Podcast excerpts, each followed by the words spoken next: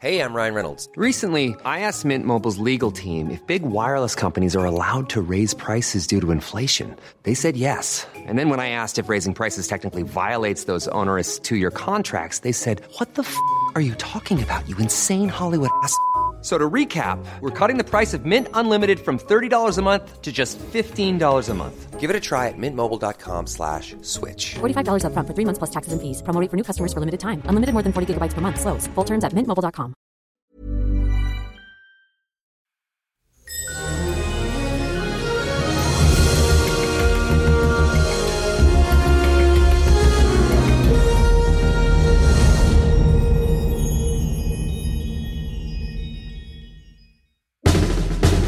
quiere el país, Teddy? A ver, edúcame. El país quiere sexo.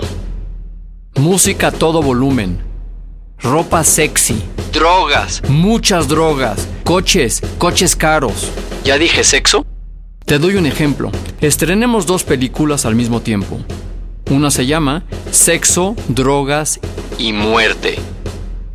Y la otra se llama Mi mamá, mi papá se van de paseo. ¿A cuál apuestas, eh? Tú sigue haciendo las películas que crees que van a ordeñar la vaca.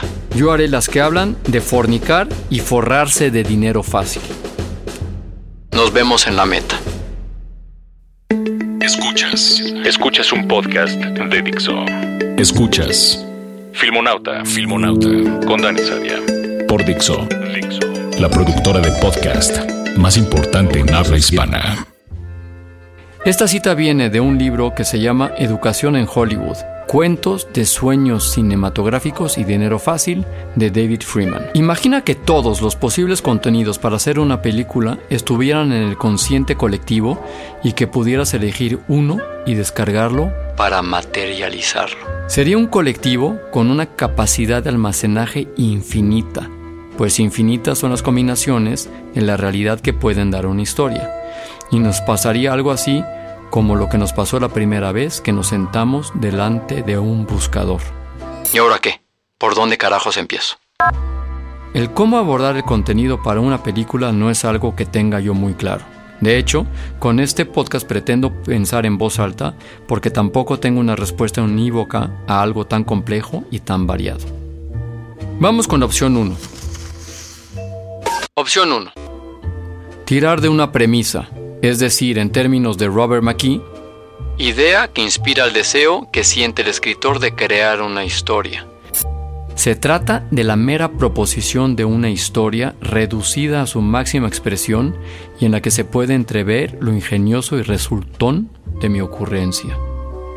Mucho cine de palomitas se ha construido solo sobre la premisa, olvidando el resto de elementos también necesarios para contar una buena historia.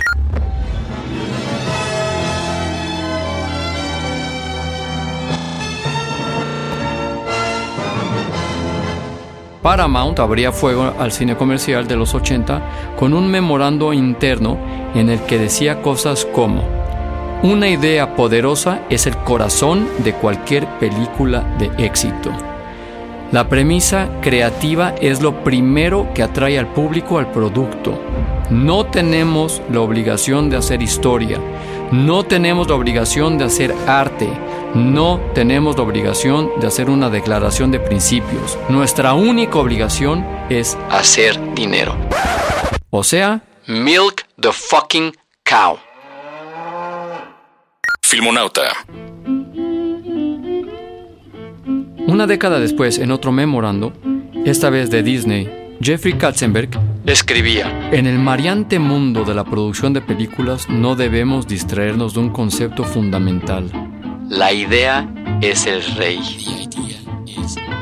Y seguía con estrellas, directores, escritores, cámaras, efectos especiales, nuevos sistemas de sonidos, todos ellos tendrán que ver con el éxito de una película, pero todos, todos ellos deben servir como humildes sujetos ante la supremacía de la idea. Tómala. Nota al calce. Recomiendo mucho que al acabar este podcast lean las 28 páginas de este memorando escrito hace 22 años. Pondré el enlace en el sitio.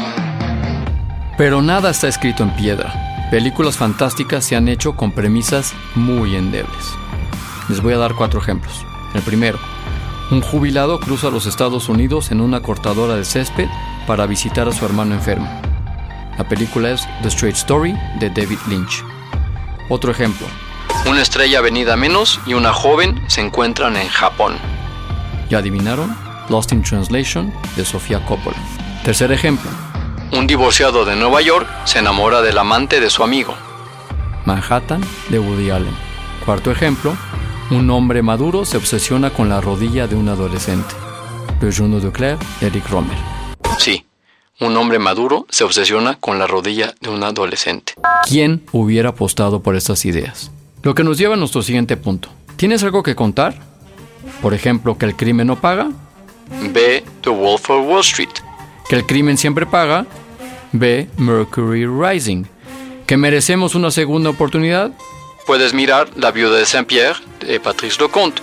Que creemos que no merecemos una segunda oportunidad.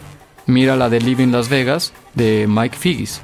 Que el fin justifica los medios tienes a Time to Kill o que el fin no justifica los medios. Watchman. Si tienes una respuesta a esa pregunta, tienes ante ti otra manera de construir una historia que acabe en película. A eso que quieres contar, eso. Robert McKee lo denomina la idea controladora, el significado último de tu historia. Yo lo llamo el tema de la película. Muchos escriben guiones completos y cuando acaban se encuentran de golpe de qué va su película. Otros muchos encuentran el significado de su película cuando un crítico la destripa. Y otros tantos no llegan a descubrirlo nunca. Lo que planteamos aquí es escribir la historia a partir de su significado. Se trata de hacer ingeniería inversa con tu imaginación. Teniendo en mente compartir con el espectador tu visión sobre ese tema en particular, construyes a través de la acción y de la emoción tu historia, y no al revés.